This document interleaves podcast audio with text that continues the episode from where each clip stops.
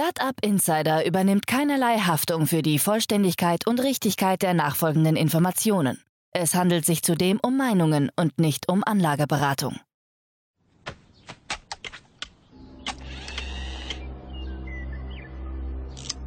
To infinity and beyond!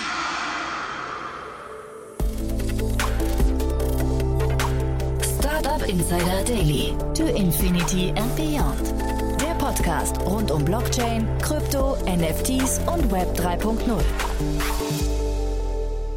Herzlich willkommen zu To Infinity and Beyond, Folge 6. Ihr wisst ja, unser Podcast zum Thema Krypto, Blockchain, Web 3.0, NFTs, DeFi und allem, was dazugehört. Also man kann wirklich sagen, in Kürze, die Wirtschaft von morgen wird hier diskutiert. Und das Tolle ist, ich mache das nicht alleine, sondern ich mache das mit den beiden besten Co-Hosts, die man sich vorstellen kann, nämlich mit Kerstin K. Eismann und mit Daniel Höpfner, also zwei wirklichen Koryphäen in dem Bereich. Und das war es auch schon mit der Ankündigung. Der einzige wichtige Hinweis, wir sind heute nicht zu dritt, sondern zu viert. Wir haben zum allerersten Mal einen Gast und es hat großen Spaß gemacht. Wer das ist, verraten wir gleich, aber auf jeden Fall ein super Gesprächspartner. Heute geht es ja um das Thema CBDC, also Central Bank Digital Currencies. Und ich glaube, zu diesem Thema kann man sich auch wirklich keinen besseren Gesprächspartner wünschen als unseren Gast. Wer das ist, erfahrt ihr gleich. Jetzt kommen noch kurz die Verbraucherhinweise und dann geht es endlich los mit To Infinity and Beyond Folge 6. Startup Insider Daily. To Infinity and Beyond. Ja, also dann freue ich mich sehr. Herzlich willkommen zu Folge 6 von To Infinity and Beyond. Wie immer mit Kerstin K. Eismann und Daniel Höpfner. Hallo, toll, dass ihr da seid. Hallo, freut mich. Hi Jan, hi Key. Und heute, ich habe es gesagt, eine besondere Folge, denn wir haben zum allerersten Mal einen Gast, äh, denn wir haben auch ein Schwerpunktthema und ich glaube, Kay, das kannst du am besten, glaube ich, äh, kurz erläutern, ne? Ja, äh, heute geht es um den digitalen Euro und sozusagen auch Chancen und Risiken. Wir haben heute einen ganz tollen Gast äh, unter uns, Dr. Philipp Sandner. Ähm, Dr. Philipp Sandner ist Leiter des Frankfurt School Blockchain Centers an der Frankfurt School of Finance und hat sich hier wahnsinnig stark gemacht, schon die letzten Jahre für Themen wie Digital Assets, ähm, Digitalisierung, Innovation. Er ist wirklich bekannt als Experte für alle Kryptothemen der ersten Stunde, veranstaltet auch die Crypto Asset Konferenz jedes Jahr äh, in Deutschland, die eigentlich wirklich die, äh, die größte Konferenz ist, wer sich zum Thema Blockchain aufschlauen äh, möchte und hat auch das spannende Female Blockchain Mentorship Programm aufgelegt. Wir kennen uns schon lange und freuen uns sehr, dass er heute dabei ist. Also super, klingt wirklich nach ganz hohem Besuch, aber ich würde sagen, wie immer, wir fangen auch noch mal kurz an. Ihr seid ja auch mein hoher Besuch. Ich freue mich ja jedes Mal mit euch sprechen zu dürfen. Stellt euch doch noch mal vielleicht kurz vor für die, die euch noch nicht kennen. Ja, okay, ich mache den Anfang.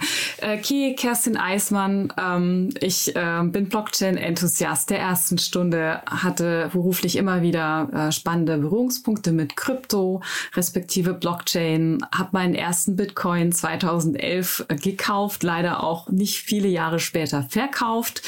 Ähm, bin Founding Member von Bearchain, dem größten, größten Blockchain-Interessensverband hier in Berlin. Und ähm, ja, also Krypto ist meine private Spielwiese, meine persönliche Modelleisenbahn und freue mich sehr, heute auch wieder dabei zu sein. genau, mein Name Daniel, Daniel Höpfner. Ähm, meine Vergangenheit ist eigentlich eher Internetgründer und danach ähm, auf die dunkle Seite gewechselt, also Venture Capital Fund aufgebaut und immer stärker jetzt aber in diesem berühmten Rabbit Hole ähm, der Kryptowelt. Genau. Und jetzt lass uns mal reden, was alles so passiert ist die letzte Woche. Genau, ihr habt wieder ein paar tolle News mitgebracht. Äh, ja, vielleicht legen wir direkt, direkt mal los mit dem ersten Thema. Tangeny, ich kenne die gar nicht. Ähm, 7 Millionen Euro Finanzierungsrunde. Ja, das ist super. Also Tangeny ist ähm, eine Firma, ähm, also eine deutsche Firma in Deutschland gegründet, ähm, die das Thema Custodian, also sozusagen diese Schlüsselverwahrung von diesen privaten ähm, ähm, Kryptoschlüsseln sozusagen managt. Und ähm, die haben ähm, erst eine kleine Runde gemacht, so anderthalb Millionen vor einer Weile, auch mit einem HTGF dabei und haben jetzt gerade eben sieben Millionen aufgenommen und sind ordentlich am Wachsen. Haben durch ähm, 400 Millionen, so, wenn man so will, under Management, ja, oder in Verwahrung. Und das ist schon mal sehr cool. Und haben sich jetzt mit Nauta Capital so einen ähm, europäischen, ich glaube sogar spanischen ähm, Spezial-VC ähm, mit an Bord geholt.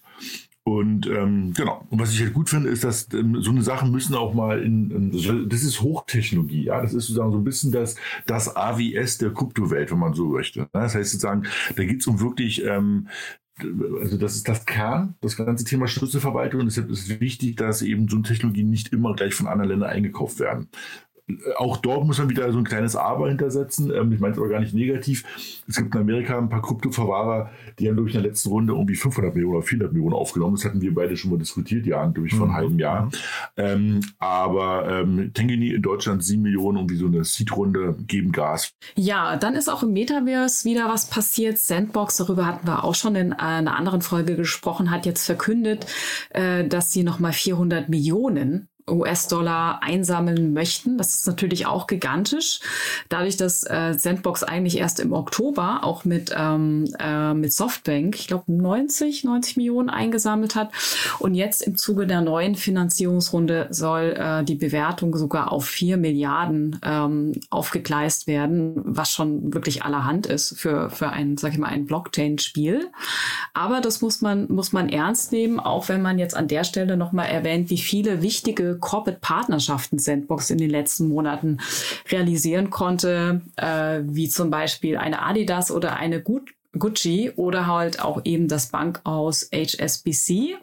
Und was ist passiert seit der Verkündung? Natürlich ist der Kurs wieder angestiegen ähm, des Sandbox Sandbox äh, Tokens irgendwie glaube ich sowas um 20 bis 25 Prozent. Also das werden wir weiter beobachten. Die Meldung auch sehr spannend. Mhm. Vielleicht da nochmal kurz die Brücke. Wir haben ja hier mehrfach über die Ape-Coins oder dieses, dieses ganze Board Ape-Universe gesprochen. Wie stehen die in Verbindung? Sind das Konkurrenten? Eigentlich schon irgendwo, ne? Ich glaube, die wollen das Ähnliches aufbauen. Ja, mit Otherworld wollen die sicherlich ähm, nochmal einen draufsetzen. ähm, hm. Ja, die wollen es ja, glaube ich, offener bauen, ne? aber wahrscheinlich ist dann trotzdem, also das sind ja jetzt hier quasi Infrastrukturanbieter, äh, wenn man so möchte. Ne? Und da wird es wahrscheinlich, das wie Betriebssysteme, stelle ich mir das vor, ne? Genau, das ist dann das Betriebssystem, wo die alle, wo, wo man sich dann bewegt, Sachen machen kann, erleben kann, wo sozusagen dann Sachen rauf entwickelt werden. Betriebssystem oder ich, ein guter Vergleich ist auch zu sagen, ähm, das ist sowas wie ein App Store. Ja, also sozusagen ähm, so eine Enabling-Infrastruktur, auf der andere dann Businesses entwickeln können, Apps entwickeln können, man Sachen machen kann. Mhm.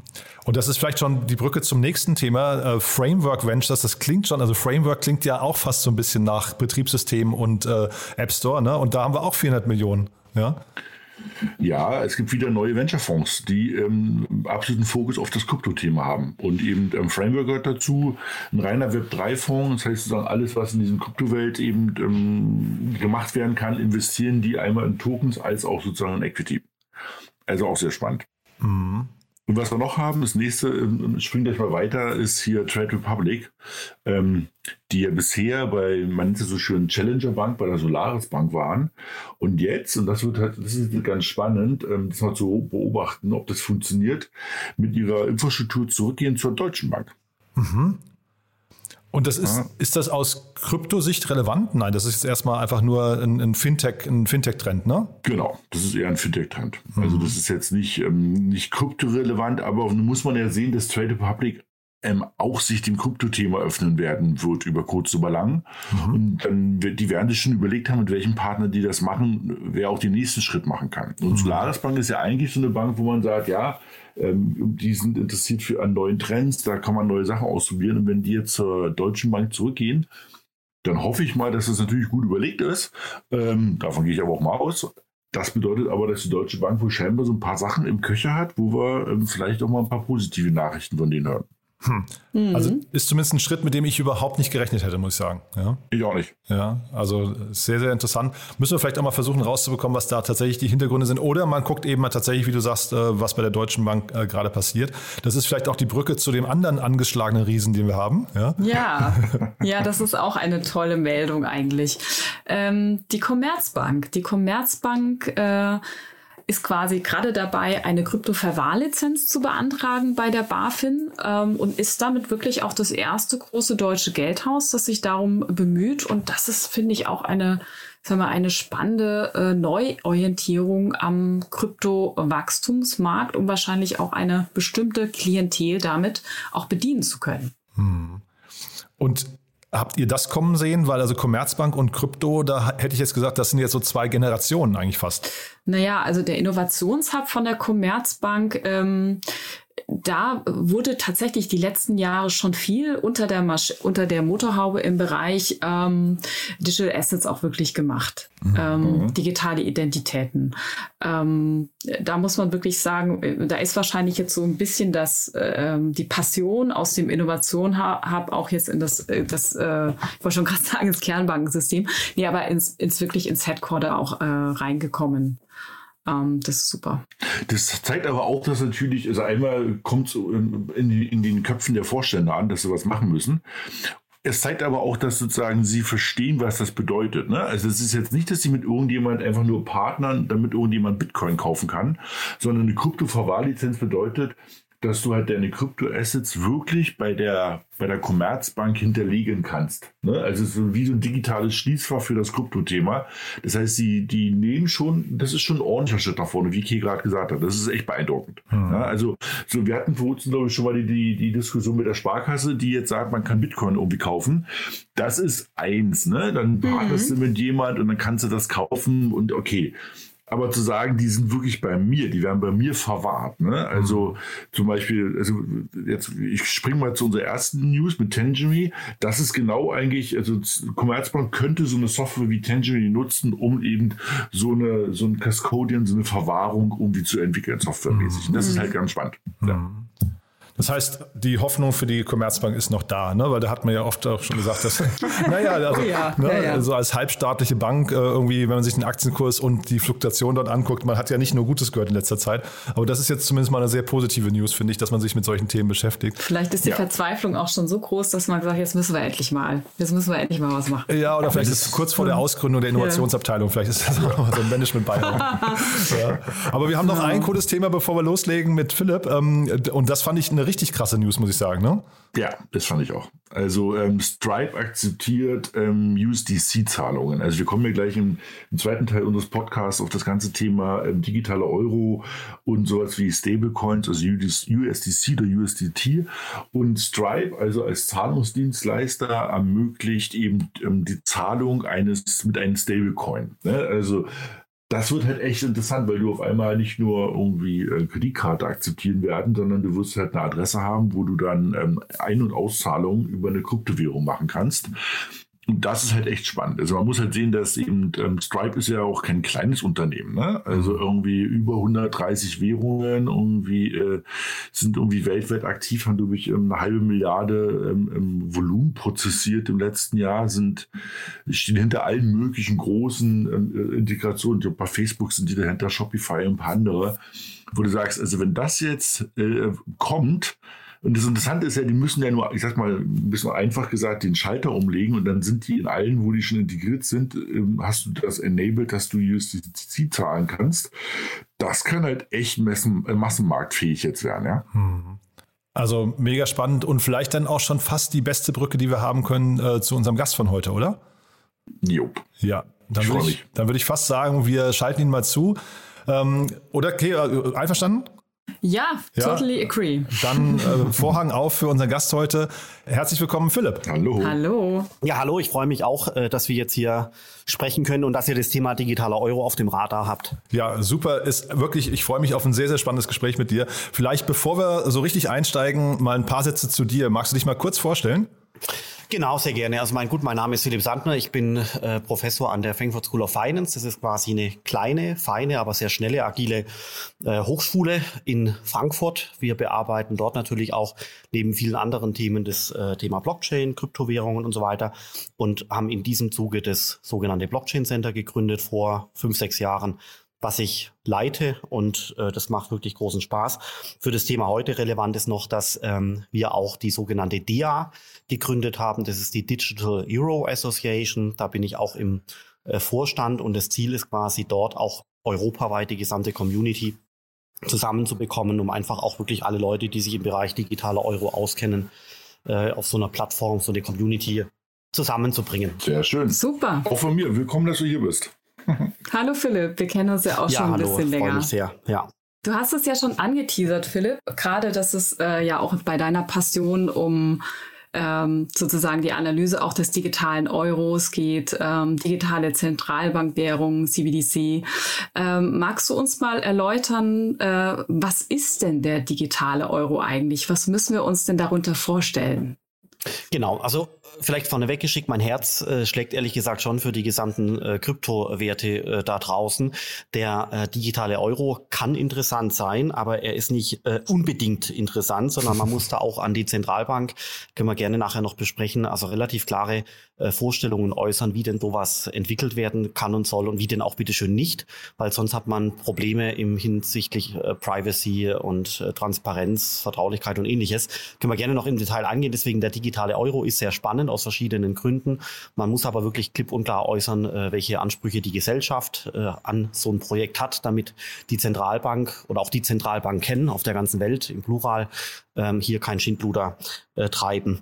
Genau, und was ist der digitale Euro? Letztendlich geht es darum, dass der Euro, so wie er heute da ist, also quasi die Unit of Account, der Euro bleibt, wie er ist.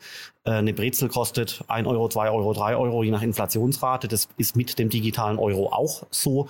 Aber die technische Basis, auf der der digitale Euro abläuft, die wird quasi rund erneuert. Ja, der digitale Euro läuft heute ähm, ja gut, der digitale Euro soll in einem siloartigen Zentralbanksystem laufen. Das ist die eine Variante. Es gibt aber eben noch andere äh, Varianten wie die Stablecoins zum Beispiel, die an den Euro gekoppelt werden könnten. Das wäre dann der Euro, der auf äh, öffentlichen freien ähm, Krypto laufen könnte, wie zum Beispiel Ethereum oder viele andere. Ja. Das heißt, digitaler Euro ist so eine Art Klammer, und innen drin ist linksrum der Pfad über die Zentralbank, das ist dann CBDC, und rechtsrum der Pfad über Stablecoins, äh, das wäre dann die äh, Blockchain-Welt, die den Euro als Token abbildet. Und dann gibt es aber noch weitere, weitere Varianten, wie zum Beispiel digitale Euro-Varianten für die Industrie. Ähm, können wir auch gerne natürlich noch vertiefen. Ändert sich denn für den, für den, für meine Mutter was? Also ehrlich gesagt, genau, das ist eine ganz, ganz, ganz spannende Frage. Also wenn äh, du in Deutschland bist und dein Zahlungspartner, deine Mutter, deine Schwester, dein Bruder ist eben mhm. auch in Deutschland, dann ändert sich ehrlich gesagt überhaupt gar nichts. Warum? Weil das, was die Zentralbank hier plant im Sinne des digitalen Euros, ist eigentlich nichts anderes als das, was Kreditkartensysteme heute schon können oder eben auch PayPal oder Apple Pay. Also man versucht quasi eine seitens der Zentralbank eine digitale Geldbörse zu schaffen, so wie wir heute unseren Geldbeutel schon haben. Äh, da ist Geld drin, da sind Geldscheine drin, Geldmünzen und ähnliches. In dieser Weise soll quasi diese Geld, dieser Geldbeutel, diese Geldbörse digitalisiert werden. Dann kommt quasi ein digitales Wallet raus. Ähm, das ist die Vision der EZB. Aber man muss sich Stand heute schon fragen, wo eigentlich exakt aus Kundensicht der Unterschied ist im Vergleich zur Kreditkarte, zu PayPal äh, zu Apple Pay und zu Google Pay. Aus meiner Sicht gibt es keinen Unterschied und deswegen ist die Kritik an der Zentralbank auch durchweg berechtigt. Hm. Ähm, Philipp, wenn ich jetzt auch mal davon ausgehe, dass ja nach dem neuen Konzept eigentlich die Zentralbank auch die, ähm, den digitalen Euro rausgibt, ähm, bedeutet das nicht im Umkehrschluss ähm, oder führt das nicht zu der Frage, was ist dann eigentlich noch die Aufgabe der, der Retailbanken? Ja, also das ist eigentlich genau richtig. Vielleicht, vielleicht muss man vielleicht vorne, äh, vorneweg kurz noch ein, zwei äh, Sachen zur Einordnung sagen. Die, wie gesagt, die digitale Euro-Diskussion geht linksrum Richtung Zentralbank und rechtsrum Richtung äh, Stablecoins. Wenn man die, sich die Zentralbank anschaut, dann möchte die EZB Stand heute eine digitale Euro-Version starten. Das wird ein siloartiges System von der Zentralbank äh, betrieben, hat auch mit Open Source zum Beispiel nichts zu tun und es findet sehr, sehr, sehr viel hinter verschlossenen Türen statt und zudem ist die Entwicklung dort auch relativ langsam. Der digitale Euro dieser Art soll in den Markt starten im Jahre 2026. Das sind vier Jahre, fünf Jahre von jetzt angerechnet bei einer Inflationsrate von Stand heute so 10 Prozent. äh, ja, und fünf Jahre Inflationsrate 10 Prozent, wenn es dann äh, eben so kommt. Bis dahin ist der Euro signifikant weniger wert. Da kann man auch deswegen fragen, ob man äh, diese Art der Plattform dann noch braucht. Das wird man sehen. Und deswegen ist das, was die EZB hier macht, äh, teilweise langsam und aus meiner Sicht auch in die falsche Richtung äh, gehend äh, und äh, kann man deswegen auch kritisieren. Und dann gibt's quasi diesen Pfad rechtsrum mit den Stablecoins. Da würde quasi nicht die Zentralbank das System betreiben, sondern da würde zum Beispiel ein Zahlungsdienstleister, könnte eine Bank sein oder jemand anderes, den Euro bereitstellen mhm. auf einem Netzwerk wie Ethereum als Token. Und da sieht man schon, dass das von der Architektur her ganz, ganz, ganz anders ist Einerseits ist links die Zentralbank aktiv, rechts eine private Firma, eine Bank oder ähnliches. Und hm. links haben wir ein siloartiges geschlossenes System und rechts quasi der Token in Euro-Notation auf einem offenen Kryptowährungssystem, Smart Contract Plattform oder ähnliches. Ja. Wo gibt es die denn bereits? Also können wir uns schon mit anderen Ländern vergleichen, wo man zum einen links rumgegangen ist, sag ich mal, und äh, auch rechts rum? Ja, genau. Also die Zentralbank-Varianten, da gibt es tatsächlich einige kleinere Länder, die das Ganze schon vorangetrieben haben. So einige Inselstaaten auf der Welt, äh, auch, auch, äh, Nigeria, glaube ich, hat äh, hier eine ganz gewisse Aktivität äh, gewiesen. Aber eigentlich der, das spannendste Land, was das Thema jetzt also schon längst in die Praxis überführt hat, ist China weil mhm. China schon seit 2014 an dem Thema arbeitet. Da wussten die westlichen Zentralbanken noch nichts mit dem Thema anzufangen. Und äh, inzwischen 2022 ist das System live gegangen und zwar zu den europäisch äh, zu den Entschuldigung Olympischen äh, Winterspielen hm. und damit kann man auch sagen, dass die Entwicklung in China jetzt äh, sieben bis acht Jahre gebraucht hat, um von den ersten Arbeiten bis hin zu einem marktfähigen System gelangt äh, zu sein. Ja? Das heißt, wenn jetzt andere Länder und Zentralbanken wesentlich später anfangen, äh, dann braucht natürlich das hinten raus sehr viel mehr Zeit, bis diese Systeme dann überhaupt live geschaltet werden können. Und deswegen ist China sicherlich also wirklich mit Abstand der stärkste Player hier und äh, das betrifft auch Amerika, weil Amerika und Europa hier relativ ähnlich langsam sind. Und hat denn jetzt China schon einen richtigen Vorteil davon, dass die das machen? Also sozusagen, weißt du, was ich meine? Also dann gibt es dann irgendwie, was wo man sagt, oh, guck mal, die Chinesen oder chinesische Firmen können damit Sachen machen, wo irgendwie die deutschen Siemens, ähm, ich sag mal, neidisch über den, über den, über die Grenze gucken. Gibt es sowas oder kann man das, ist es noch zu früh für so eine Einschätzung? Also ich glaube, das Potenzial zeichnet sich langsam ab, aber es kommt natürlich auch darauf an, wie so ein System gestaltet werden soll. Ja, die EZB als Bild, die EZB plant ja letztendlich so eine Art Kreditkarte 2.0 und zwar in sechs Jahren. Also das ist schon wirklich eine relativ, naja, langweilige Variante des digitalen Euros sozusagen. Die Chinesen haben, sind ja schon live äh, mit ihrem System und die haben von Anfang an auch eben das Thema Geopolitik mit eingebaut, also quasi das Thema grenzüberschreitende Zahlungen, was die EZB so dediziert nicht auf ihrer Agenda hat. Grenzüberschreitende Zahlung in China äh, ist, hat viel mit Import-Export zu tun. Also ganz konkret könnte man sich vorstellen, dass Siemens als Verkäufer von Dienstleistungen für digitale Städte, ja, Kunde mhm. ist eine chinesische Stadt, Lieferant ist China, dass Siemens sein Geld bekommt via der chinesischen Währungsplattform in ein, zwei Jahren. Ja, dann hätte man quasi Import-Export-Partner aus chinesischer Sicht auch angebunden ein, an ein solches System. Also ich glaube, das wird soweit äh, kommen, auch wenn viele Leute das weder sehen noch sehen wollen. Dann gibt's äh, weiterhin noch äh, zum Beispiel ja die chinesischen Ambitionen, überall auf der Welt äh, letztendlich ökonomisch aktiv zu sein. Wir kennen die Berichte aus äh, afrikanischen Ländern, aus lateinamerikanischen Ländern, äh, wo Infrastruktur gebaut wird seitens chinesischer Unternehmen und im Gegenzug der Zugang geschaffen wird für Rohstoffe. Für mich ist es nur logisch, wenn China irgendwann sagt, sie würden zum Beispiel afrikanische Handelspartner, das wäre auch wiederum Import-Export, afrikanische Handelspartner eben auch in diese Lösung einbinden. Das heißt, man hat hier nicht eine lokale chinesische Infrastruktur, sondern es gibt quasi eine, es wird daraus eine weltweite Infrastruktur, die gerade für Import-Export-Partner äh, nutzbar wird. Gleiches gilt zum Beispiel auch für mhm. chinesische mhm. Touristen auf der gesamten Welt. Mhm. Aber dann ist ja das CBDC-Thema ist jetzt für mich ähm, sozusagen erstmal, ich sag mal in Anführungsstrichen, nur eine Infrastruktur, womit hinten ähm, Geldströme verwaltet werden. Ne? Also dann, das ist ja jetzt noch kein, das ist ja kein Stablecoin. Also Stablecoin ist ja sozusagen sowas wie ähm, USDC oder USDT. Es gibt ja auch andere, aber nur die beiden größten, die sozusagen eine 1 zu 1 Bindung zum US-Dollar haben. Jetzt frage ich mich, müsste es denn als nächstes sozusagen ähm, vom Rimbi also auch noch einen Stablecoin geben, der da draußen, oder ist das der schon? Ja, das ist eine ganz, ganz, ganz spannende Frage. Also da äh, müssen wir tiefer einsteigen. Aber vielleicht noch vorneweg ein kleiner äh, Kommentar.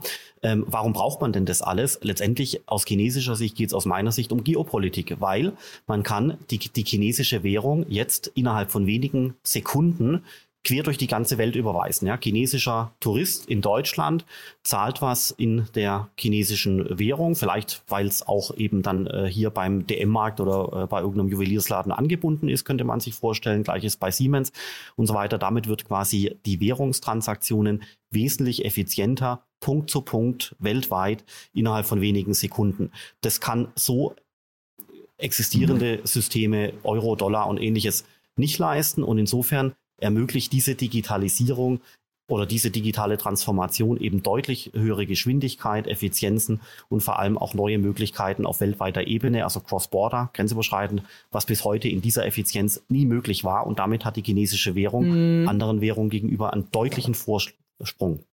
Super spannend, Philipp. Und würde dann, äh, also läuft das aktuelle neues System aus China dann auf einer Blockchain oder auf einer zentralen technischen Lösung? Wie muss man sich das vorstellen? Ja, das weiß man nicht so ganz genau, ehrlich gesagt. Es gibt nur äh, Gerüchte und vage äh, Vermutungen. Man kann davon ausgehen, dass es so eine Art nennen wir es mal Blockchain-inspiriertes System ist, also quasi ähm, die Verteilung eines Ledgers, also DLT, mhm. kann man hier schon erkennen, ganz grob.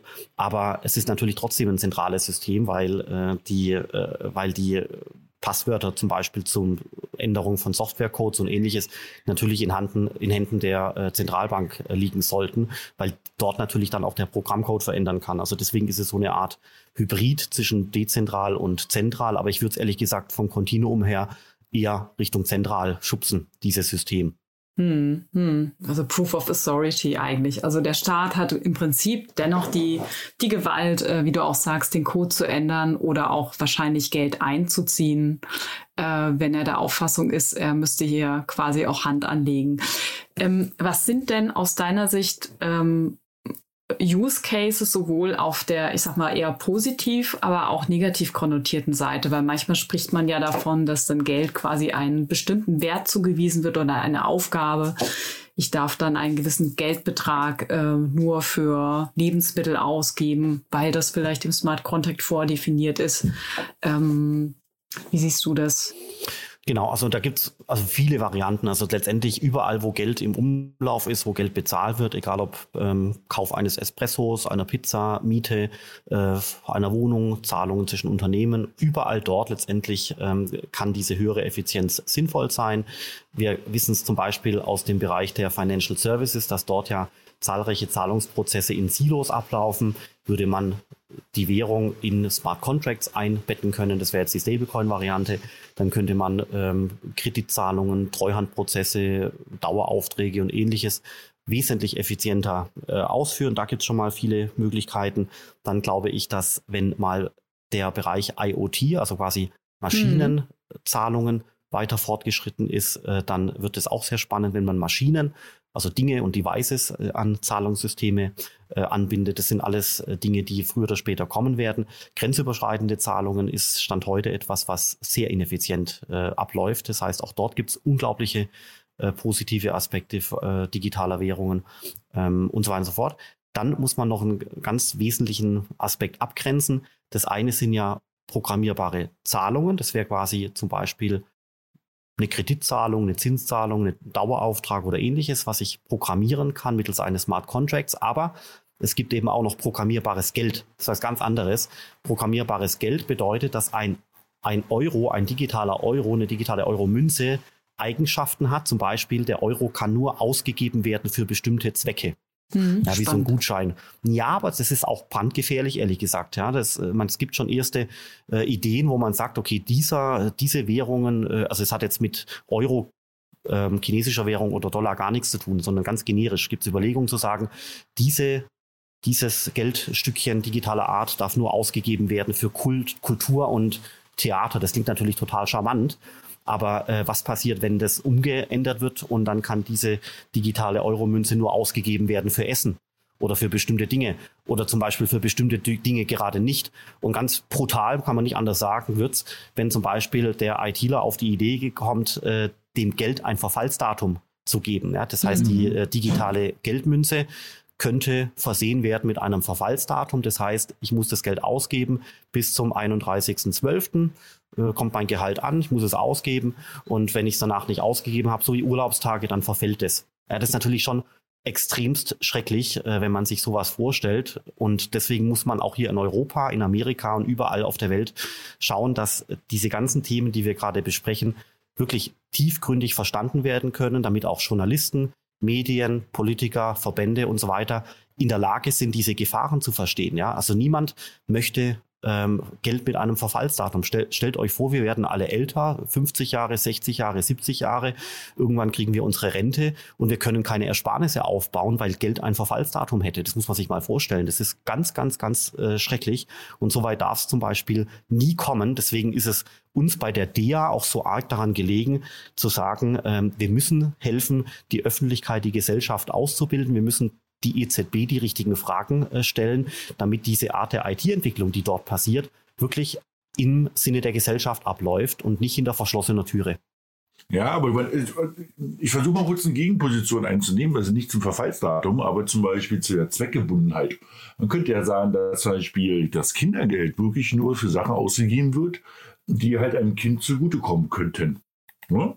Und nicht für, also ich verstehe ja, ich weiß, Punkt, das ist schon ich richtig. verstehe den Punkt. Ähm, ähm, aber ähm, das ist also auf jeden Fall eine interessante Disput, der, glaube ich, in der Gesellschaft geführt werden muss. Ne? Also ich bin auf jeden Fall ein Freund von anonymem Geld, weil das, ähm, das ich glaube, so sind wir irgendwie alle mal erzogen. Ähm, und ich, ich beobachte sowas auch mit echtem Misstrauen, wenn das heißt, ja, man darf äh, man ein bestimmtes Geld oder das ist ja der erste Schritt, ist ja sowas wie Foodstamps. Ne? Also du sagst, ähm, du gibst sozial Schwachen ähm, Geld, also, also Foodstamps für bestimmte Sachen und, und nimmst sie die Entscheidung ab, selber darüber zu entscheiden. Das ist ja eigentlich, was du beschreibst, ist ja sozusagen die Version 2.0 davon. Ne? Also, dass du sozusagen das programmierst von vornherein. Das Geld kannst du nicht ausgeben für, äh, bleiben wir mal ein paar Klischees, Zigaretten und Alkohol. Ne? Ähm, das wird interessant, ja.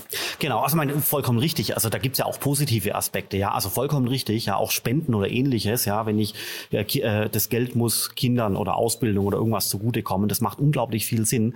Aber es gibt halt auch diese Kehrseite davon. Und das Problem, das ist halt Technologie wie im Bilderbuch. Ich kann die Technologie einsetzen äh, für riskante Dinge, die zerstörerisch wirken oder unfreiheitlich sind.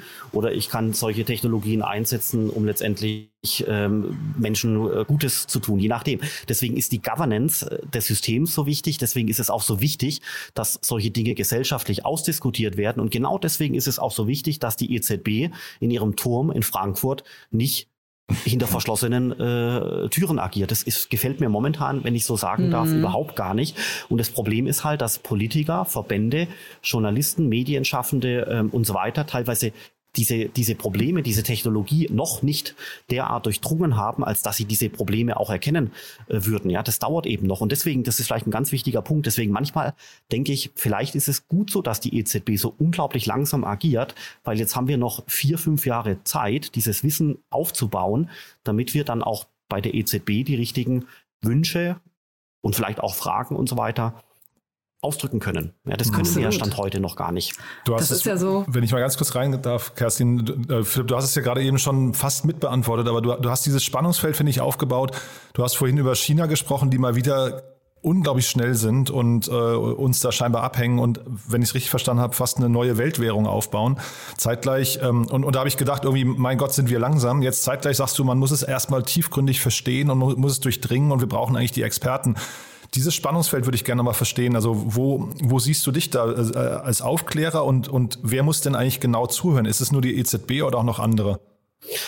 Also ich glaube, also ganz viele Leute sollten sich mit dem Thema beschäftigen. Also das ganze Thema ist aus meiner Sicht aus verschiedenen Gründen, ja, freiheitliche äh, Dinge, Datenschutzthemen, Transparenz, Vertrau, vertrauenswürdige Daten, also auf Englisch Privacy und so weiter, gibt's ganz viele Aspekte, die hier reinspielen. Und die, also Entschuldigung, die Leute haben auf breiter Fläche keine Ahnung von all diesen Themen, ja. Und ähm, auch, auch für uns selber bei der DEA ist es schwierig, da eine klipp und klare Position zu bestimmen, weil das Thema sich sehr schnell verändert und weil wir, weil es auch schwierig ist, mit Leuten auf Augenhöhe zu diskutieren, weil einfach das Wissen nirgendwo da ist. Ähm, genau aus dem Grund haben wir ja die DEA als Non-Profit-Verein äh, gegründet, genau aus dem Grund, um eben dort letztendlich mal zumindest in Europa diejenigen Leute einzusammeln in eine Community, damit die Community beginnt, sprechfähig zu sein, damit man weiß, okay, bei der DEA sind jetzt 500 Leute aus Europa, die kennen sich zu dem Thema aus, damit zum Beispiel auch jemand von der Politik oder jemand, der mal einen Gesprächspartner sucht, weiß, wo denn bitteschön die geballte Kompetenz anzusiedeln ist.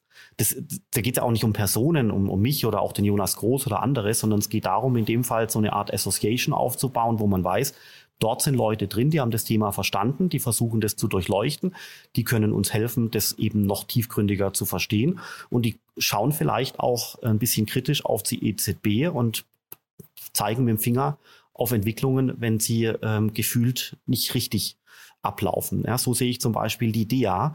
Und deswegen glaube ich, dass die DEA, also die Digital Euro Association, hier in den nächsten Jahren eine ganz wesentliche äh, Rolle einnehmen dürfte, weil eben anderswo, egal wo, diese Kompetenz momentan nicht erwächst. Ja, das ist ein Ausbildungsproblem. Ja, das ist ein sehr technisches Problem. Man muss die Grundlagen der Technologie verstanden haben, um obendrauf äh, die Chancen und die Risiken möglichst einschätzen zu können. Und das ist alles sehr komplex, dauert alles sehr viel Zeit. Und wir sehen eben momentan nicht, dass ähm, in, in, in der Politik, in Behörden, äh, in Verbänden und anderswo diese Kompetenzen auf breiter Front entstehen.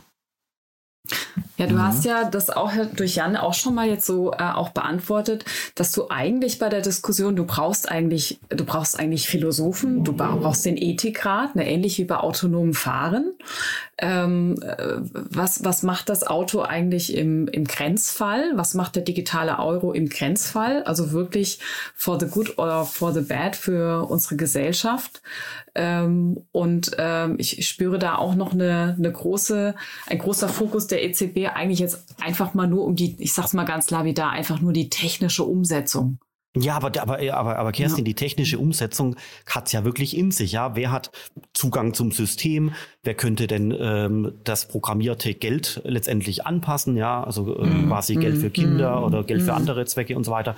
Wer darf das umprogrammieren und wie ist die Governance von so einem System? Gibt es da Mehrheitsentscheidungen? Ist es irgendwie europäisch verteilt oder ist es ein, ein, ein, Gremium, was quasi von oben nach unten durchregiert und dann gibt es ein Update und bestimmte Dinge sind plötzlich möglich oder eben gerade nicht mehr möglich und so weiter? Das sind alles Fragestellungen, die vollkommen unklar sind. Mhm. Ich würde trotzdem noch mal ganz kurz zu diesem Thema ähm, mit den, mit den Stablecoin kommen, ähm, um nochmal zu verstehen, ähm, brauchen wir denn jetzt sozusagen einmal diesen, dieses digitale Zentralbankgeld, also dieses CBDC, dafür steht das ja, ähm, und brauchen wir zusätzlich noch einen, Stablecoin, also den, den, nicht den USDC, sondern den Euro-C sozusagen, oder brauchen wir den nicht? Ja, also ein Stablecoin, ähm, vielleicht, vielleicht, sagst du auch noch mal zwei Worte, was ist ein Stablecoin, damit es auch alle nochmal verstehen. Und genau. dann, ähm, genau, super. Genau, also der Stablecoin ist, ist aus meiner Sicht äußerst spannend. Der Stablecoin ist letztendlich ein Konstrukt, was auf einem öffentlichen Blockchain-System läuft. Also das hatte angefangen mit Ethereum und mit anderen Plattformen. Ethereum ist ja quasi die unterste Ebene eines ähm, Ledgers, auf dem quasi Assets abgebildet werden können, zum Beispiel Ether, zum Beispiel Kryptowährungen, DeFi äh, Tokens, NFTs und so weiter. Und genau nach eben dieser Art kann man eben auch den Dollar zum Beispiel als Token obendrauf stöpseln. Und wenn ich quasi dann diesen Token auf den Börsen mit Handelsalgorithmen preislich stabil halte bei 1,00, dann habe ich dadurch implizit den US-Dollar auf Basis von Ethereum geschaffen. Ja, das, das ist quasi hm, der Stablecoin in, im Kern. Ich müsste den Stablecoin nicht an den Dollar koppeln, ich könnte ihn auch koppeln an den Schweizer Franken oder äh, an äh, den Euro oder auch an den digitalen Yuan und so weiter. Aber jetzt ist es eben mal historisch so gekommen, dass 99 Prozent der Stablecoins an den US-Dollar gekoppelt sind. Und deswegen lohnt sich wieder auch so, ne? Also komischerweise muss man auch sagen, ne? Also es ist wieder sozusagen die, die digitale Leitwährung ist wieder der US-Dollar geworden. Ist ja als Europäer schon ein bisschen ärgerlich, oder? Ja, natürlich, aber man muss es jetzt eben so hinnehmen und äh, also um das ehrlich zu sagen, also mein, das haben wir ja auch selber verbockt, das kann man nicht anders sagen. Und es gibt ja auch Gründe dafür, dass es so ist. Und zwar erstens, äh, die Vika-Regulierung wurde von der Europäischen Kommission jetzt begonnen. Das ist quasi die Regulierung, die alles, was mit Kryptowährungen zu tun hat, auch Stablecoins regulieren wird ab Ende nächstem Jahr. ist auch grundsätzlich gut, ja. Aber dort sind eben Regeln reingerutscht, äh, die letztendlich gegen Facebook waren, weil Facebook ja dieses Libra-Projekt gestartet mhm. hat.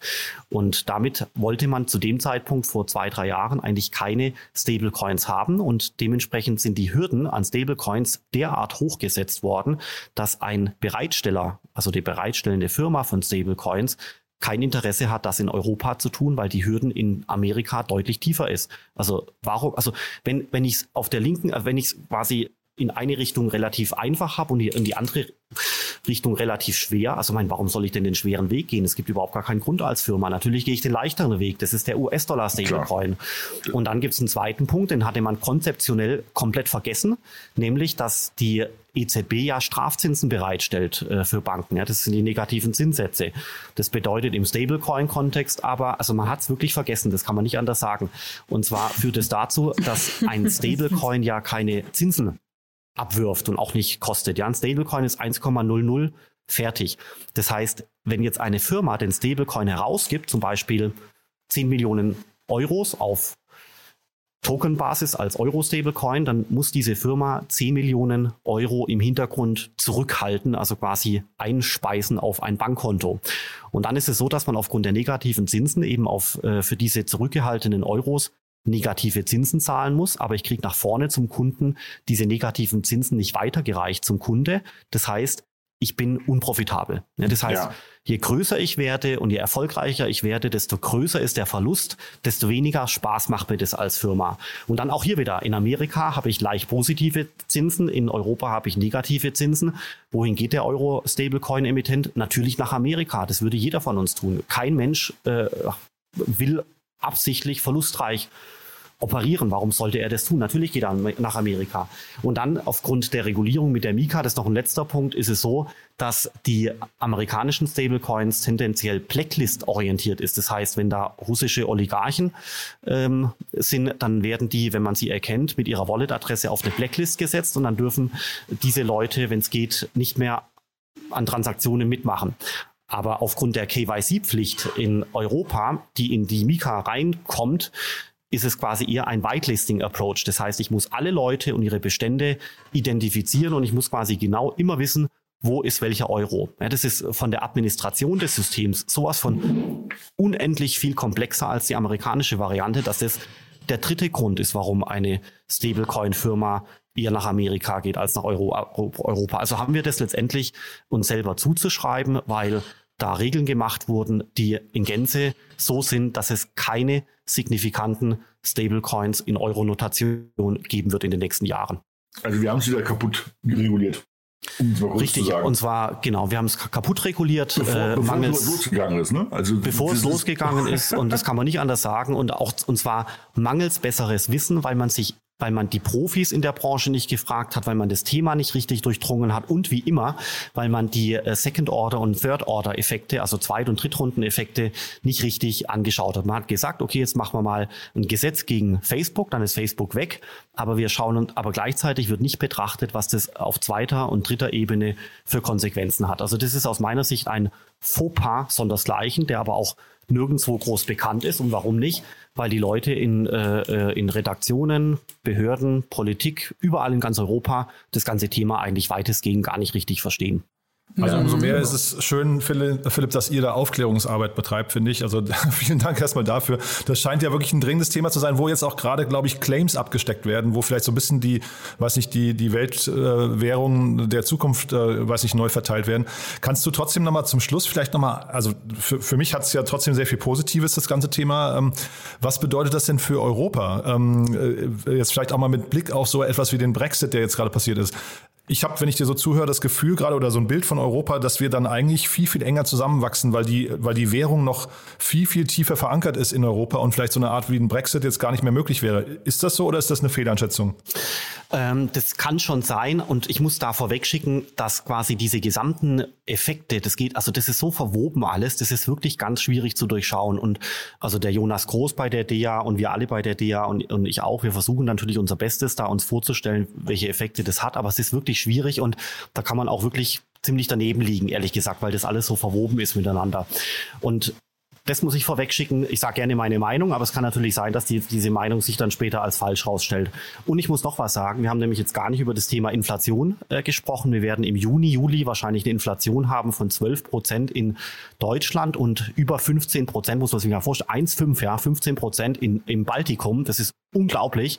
Wenn das so weitergeht und es hält für einige Jahre, dann verschwindet die ungefähr 20, 30, 40 Prozent Kaufkraft nach zwei, drei Jahren. Also das ist unglaublich, ja. Unfassbar. Auch das Thema mhm. wird nicht richtig äh, verstanden, ehrlich gesagt. Und deswegen frage ich mich manchmal, was eigentlich passiert, wenn diese Inflation jetzt erstens so kommt und dann aber auch ein bisschen bei uns bleibt, äh, was dann eigentlich äh, das für Konsequenzen auf den digitalen Euro hat, der aber erst in vier, fünf, sechs Jahren startet. Ja, also das ist so weit weg. Da kann man sich dann manchmal auch fragen, ob man den digitalen Euro in dieser Form, wie er dann kommen soll, überhaupt noch braucht, äh, weil bis dahin äh, die Inflation äh, relativ viel Unheil angerichtet haben wird. Also das muss man auch da im Kontext sehen. Die Leute versuchen das immer auseinander zu dröseln. Ich sehe es nicht so. Das muss man eigentlich eins zu eins genauso betrachten. Und deswegen nochmal vielleicht zusammen als Zusammenfassung. Wir haben auf der östlichen Seite in China eine Lösung die sehr gut und sehr früh gestartet wurde vom Staat mit den Ambitionen, ähm, eine geopolitische Komponente zu haben hinsichtlich Tourismus, Import und Export. Ja, also eine Staatslösung von der Zentralbank funktioniert auch schon. Die haben Testläufe gemacht mit 100 Millionen Menschen. Ganz Deutschland hat nicht 100 Millionen Menschen und die Testläufe waren 100 mhm. Millionen Menschen. Da sieht man mal, wie mhm. unglaublich schnell die waren. Das ist wirklich beeindruckend. Und dann auf der westlichen Seite haben wir Amerika, wo aber die Zentralbank in Amerika das Thema jetzt äh, mit einer ähnlichen ähm, Geschwindigkeit also mit einer ähnlichen moderaten Geschwindigkeit anpackt wie die EZB. Aber wir haben bei dem Dollar eben die US-Dollar-Stablecoins. Die funktionieren mhm. heute schon und zwar genau. in einem Milliarden Volumen. Die funktionieren heute schon. Ich kann die heute schon verwenden. Also eine Firma aus Berlin, die ich kenne, die hat jetzt einen Nigerianer eingestellt als Freelancer zum Programmieren. Und in Nigeria scheint es Probleme zu geben mit PayPal. Entweder klappt es nicht oder es gibt es gar nicht, ja. Und jetzt kann man plötzlich mit Stablecoins dem Nigerianer seine Rechnung überweisen, weil innerhalb von zehn Sekunden das Geld von Berlin nach Nigeria überwiesen werden kann. Das ist absolut genial. Da sieht man wie wunderbar, wie toll diese Stablecoins funktionieren. Aber wie vorher schon gesagt, die Stablecoins gibt es eben momentan zu 99 Prozent nur in US-Dollar-Notation. Und damit mhm. kann man erkennen, dass diese gesamte neue Welt, die sich eröffnet durch das Kryptowährungsökosystem inklusive Krypto-Tokens, NFTs, DeFi und auch des Metaverse, scheint US-Dollar dominiert zu werden. Also wer Kryptowährungen von den Hörern hat, der wird sich auch selber ertappen, dass er manchmal so ein bisschen in Dollar mitrechnet. Ja, und mhm. äh, also kommt so ein bisschen auf die persönlichen äh, Gefühlslage an, aber manchmal rechnet man in Dollar irgendwie so ein bisschen äh, mit. Ja, da merkt man schon, ähm, äh, es ist nicht nur noch der Euro ja. in unserem Kopf, sondern wir haben eigentlich eine zweite Währung schon so halb im Kopf. Gerade die Krypto-Leute. Genau. Und also auch das ganze Thema mit Ether und Bitcoin. Ne? Also du, wenn darüber gesprochen wird, wir haben jetzt gerade die 4000 geknackt, dann redet man ja immer von, von, von US-Dollar und nicht mehr von Euro. Also bin ich völlig bei dir. Und genau. Das ist also, was, was einen so ärgert, ne? also was wir verwünschen hatten, dass wir Europäer irgendwie also man darf ja, also eine Sache muss man auch nochmal sagen, das, das Krypto-Thema wurde ja nicht in Amerika entwickelt. Also das ist vielleicht jetzt ein bisschen irgendwie sehr, sehr schwarz-weiß, aber es kommt ja eigentlich mal so stark, stärker aus Europa. Ja, und es ist halt so ärgerlich, dass sozusagen das wieder sozusagen, äh, wir es ja, kaputt regulieren. Und ähm, der Amerikaner sozusagen ähm, mit den USDCs, also mit den US-Dollar-Stablecoins, auch wieder so eine Vormachtstellung dort ähm, schafft und wir Europäer so ein bisschen wieder ins Hintertreffen kommen. Ich glaube, das, ist, das ist jetzt fast noch eine zweite Diskussion, Daniel, die wir jetzt Gefahr laufen aufzumachen. Aber mit Blick auf die Uhr ähm, würde ich fast sagen, ich würde für heute mal, ich traue mich fast nicht zu fragen, ob wir was Wichtiges vergessen haben, weil das Thema ist halt so groß. Ähm, Philipp, ich würde fast vorschlagen, lass uns vielleicht mal ein Update irgendwann mal in ein paar Monaten nochmal machen in der Folgesendung, dass du vielleicht mal äh, einfach sagst, wie es bei der EZB läuft. Vielleicht sind die ein bisschen raus aus ihrem Elfenbeinturm, vielleicht habt ihr da ja noch, seid ihr da noch ein bisschen mehr in Dialog gegangen. Ähm, und dann können wir vielleicht auch äh, tatsächlich nochmal so, so ein paar Flecken, die wir heute nicht beleuchten könnten, vielleicht dann nochmal durchdiskutieren. Genau, finde ich gut, aber ich würde trotzdem das Gespräch positiv entlassen wollen, gerade vor dem Hintergrund des vorherigen Kommentars. Ja. Und zwar ähm, selbst, das ist wirklich wichtig, weil selbst wenn man das in Europa quasi wegreguliert äh, hier und da, dann ist es ja trotzdem so, dass das ganze Kryptothema ein sehr privates Thema ist. Also es ist ja so, dass ein Privatmensch sich entscheidet, bei NFTs äh, Metaverse DeFi mitzumachen. Es ist ja nicht eine Firma, die das entscheidet. Und insofern haben wir, haben wir alle in Europa die Möglichkeit, bei all diesen Themen dabei zu sein. Metaverse, NFT, DeFi und so weiter, weil wir sind ja unabhängig von der Firma. Wir können einfach dabei sein. Und insofern denke ich mir manchmal, diese äh, regulatorischen Geschichten, die da so laufen, die man sich besser gewünscht hätte, sind vielleicht gar nicht so unendlich schlimm, weil man hat ja trotzdem als Individuum die Möglichkeit, dabei zu sein. Man wird ja nicht ausgeschlossen. Und deswegen, ja. Ähm, das, das, mhm. deswegen möchte ich das nochmal betonen und da vielleicht auch das Gespräch positiv enden lassen. nee, da bin ich ruhig auch, also bin ich bei dir. Und dann, also wir, wir versuchen ja auch immer hier in dem Podcast ähm, gerade so junge Gründer zu, zu ermutigen, Sachen zu gründen. Und da kann ich mich dir nur anschließen.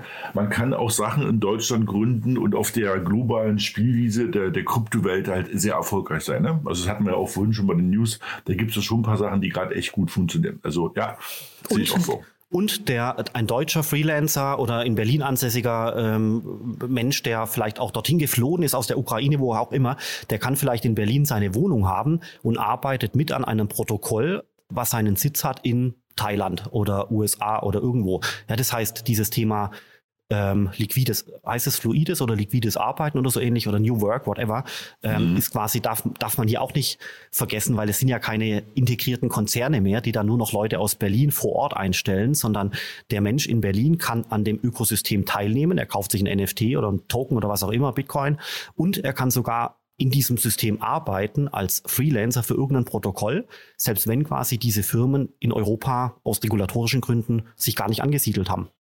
Hm. Guter Punkt. Ähm, wenn man sich vorstellt, dass der Nigerianer, den du gerade genannt hast, jetzt die Möglichkeit hat, auch in USTC zu zahlen, ähm, hat er plötzlich wieder ungeahnte finanzielle Freiheiten. Und Stripe ist jetzt wirklich kein kleines Unternehmen. Also das war, diese Meldung war für mich auch nochmal ein Paukenschlag. Mhm äh, generell. Also, also Aber Philipp, ich wollte auch nur sagen, ich fand das ganze Gespräch insgesamt sehr, sehr positiv. Ich habe da jetzt die, die Möglichkeiten, die Chancen eigentlich äh, eher, eher wahrgenommen als die Risiken. Es ist wie okay. immer ein bisschen so, man hat das Gefühl, Europa schläft. Zeitgleich, du hast verwiesen auf die europäische Gründlichkeit, die hat ja manchmal auch was für sich. Ähm, wollen wir mal gucken, was, was es äh, im Endeffekt dann bedeutet. Und ich fand es auf jeden Fall großartig, dass du da bist äh, oder da warst. Ich fand das ein super spannendes Gespräch super, ich finde es beeindruckend, wie tief du das durchdrungen oder ihr das durchdrungen habt und würde mir einfach nur freuen, dass äh, die richtigen Leute euch zuhören, damit es vielleicht an der richtigen Stelle, zumindest wenn es nicht, nicht schneller geht, dann zumindest richtig entschieden wird. Ja, ja nur richtiger. richtiger. Cool. Also ich sag mal, wie gesagt, mit Blick auf die Uhr, vielen Dank bis hierher, Philipp. Aber wenn wir das auf jeden Fall vielleicht nochmal fortsetzen könnten zu gegebenem Zeitpunkt, äh, würde ja, mich sehr freuen. Klar. Ich spreche hoffentlich für alle, ne? Ja, auf jeden Fall. Danke, ja. Philipp. Ach, vielleicht als allerletzte Frage, Philipp, nochmal. Du hast ja vorhin äh, mehrere eurer, ähm, eurer ähm, weiß nicht, Bewegungen oder Vereine ähm, äh, genannt. Ne? Du hast die DEA genannt. Äh, du hast, äh, äh, glaube ich, euer Blockchain Center erwähnt, wenn ich es richtig in Erinnerung habe. Vielleicht magst du nochmal kurz sagen, ob man da irgendwie mitmachen kann, wer sich da angesprochen fühlt. Ist das eine offene Struktur? oder wie ist das organisiert? Äh, danke für die Frage. Also in der Tat, die, also wir versuchen so offen zu sein, wie es irgendwie geht. Also die, äh, die DEA, also Digital Euro Association, hat eine Internetseite, findet man bei Google, äh, kann man uns eine E-Mail schreiben, man kann sich engagieren, es gibt Arbeitsgruppen. Ähm, also pff, wir machen auch viele digitale Panel-Diskussionen, wo man teilhaben kann, um das Thema so ein bisschen aufzugreifen. Ähm, jeder kann sich einbringen. Es gibt sogenannte DEA Fellows, äh, die wir quasi in, gekürt haben. Es gibt so um die 100 davon, um die quasi besonderes Fach Fachwissen in dem Bereich äh, haben und so weiter und so fort. Also wir versuchen da so offen zu sein, wie es irgendwie geht. Aber das, wo, glaube ich, jeder sich an seine eigene Nase fassen muss, ist, ob er sich in dieses Thema weiter einarbeitet. Das bedeutet, endlose Artikel lesen, Podcasts hören, YouTube-Filmchen anschauen und so weiter, stundenlang, tagelang, um letztendlich dieses Thema allumfassend äh, zu durchdringen, egal ob Bitcoin, Ethereum, digitaler Euro, alles. Man braucht sehr viel Zeit, um diese ganzen Themen zu verstehen. Deswegen glaube ich, lohnt sich, dass es, dass man sehr viel Zeit äh, in all das investiert, um dem Kern des Themas näher zu kommen. Ein wunderbares Schlusswort. Philipp, vielen Dank, dass du da warst und dann bis zum nächsten Mal, ja? Klasse, vielen Dank. Tschüss. Tschüss. Hui, also das fand ich aber wirklich mega cool, muss ich sagen. Also, also super Idee, Philipp einzuladen, hat mir großen Spaß gemacht. Weiß nicht, wie ihr das fandet, auch, ne? Ja, also ähm, es rauscht, ne? Also war sehr interessant. Philipp enttäuscht nie. Das ist immer, das ist, da werden immer die äh, Gehirnzellen nochmal äh, gekitzelt. Ich fand es ja. auch klasse. Und ich glaube, man wird auch motiviert, sich mit dem Thema wirklich weiter zu beschäftigen. Man hat das Gefühl, man, man, also die, die ganzen alten, die Grundfesten unserer Währungssysteme äh, werden gerade einmal durchgewirbelt und man muss verstehen, wie es in Zukunft funktioniert. Ähm, und war eine coole Sendung, glaube ich. Ne? Also starke News heute und dann eben zum ersten Mal ein Gast dabei. Ich finde, das äh, fühlt sich gut an. Ja, ja. Und man sieht, wie Sachen auch sich so ein bisschen umarmen. Ne? Also wir, sind, wir hatten ja am Anfang das Thema mit der Commerzbank und, ähm, und, und, und sozusagen USDC-Zahlungen bei Stripe. Und jetzt hatten wir ja gerade die Diskussion über diesen digitalen Euro und, und sozusagen diese Stablecoins. Also man merkt, man muss sich damit beschäftigen und wie es irgendwie alles doch zueinander mhm. irgendwie passt und zusammengehört. Ne? Und jetzt hat Philipp natürlich die Latte für unsere nächsten Gäste sehr hochgelegt. Ne? Also äh, ich glaube, grundsätzlich kann man sagen, wir sind sehr offen für Gäste. Wenn also jemand irgendwie Ideen hat, wenn jemand Expertise mitbringt, die wir hier nicht haben, dann sehr gerne bei uns melden. Ich glaube, da sind wir zumindest, wir, wir hören uns, glaube ich, jeden Vorschlag gerne an. Und ja. äh, ansonsten vielleicht nochmal kurz der Ausblick auf die nächste Sendung. Da haben wir auch ein spannendes Thema, ne? Ja, in der nächsten, äh, in der nächsten Folge wird es um äh, das Konzept einer DAO gehen, eine dezentrale autonome Organisation. Also ihr merkt, wir steigen immer tiefer in das Rabbit Hole ein. Es wird immer ein Ticken komplexer, aber auch mhm. immer noch ein Ticken spannender. Also bleibt dabei und folgt uns in der nächsten Episode in die DAO. Ja, und ich glaube, damit verbunden immer, immer der Hinweis, am besten mal die alten Folgen nochmal hören, ne, die Folgen 1 bis 5. Wir bauen ja immer so ein bisschen vom Wissen her aufeinander auf. Das heißt, wenn hier Fachbegriffe fallen oder sowas, die man noch nicht kennt, wahrscheinlich wurden sie in einer der vorhergehenden Sendungen schon äh, an, andiskutiert. Ne? Genau, so sieht's genau. aus. Super. Ja, dann danke ich euch beiden. Hat mir großen Spaß gemacht, wie immer, und ich freue mich auf in zwei Wochen. Ja, Tito, ja. bis zum nächsten Mal. Bis dann. Danke dir. Ciao. Tschüss. Tschüss. Startup Insider Daily to Infinity and Beyond. Der Expertendialog mit Daniel Höpfner und Kerstin Eismann rund ums Thema Krypto, Blockchain und Web 3.0. So, das war sie, die sechste Folge von To Infinity and Beyond. Ich habe es natürlich wieder Spaß gemacht. Ich fand es großartig. Gebt uns gerne Feedback, wenn euch Dinge fehlen, wenn ihr Gastvorschläge habt oder wenn ihr uns einfach nur loben möchtet. Wir freuen uns über jedes Feedback. Wir freuen uns, wenn ihr das teilt auf Twitter, Instagram, LinkedIn oder den sozialen Netzwerken eurer Wahl. Dafür schon mal vielen Dank an euch. Und ja, ansonsten euch einen wunderschönen Tag und hoffentlich bis morgen oder to Infinity and Beyond Folge 7 dann in zwei Wochen. Je nachdem. Ciao, ciao.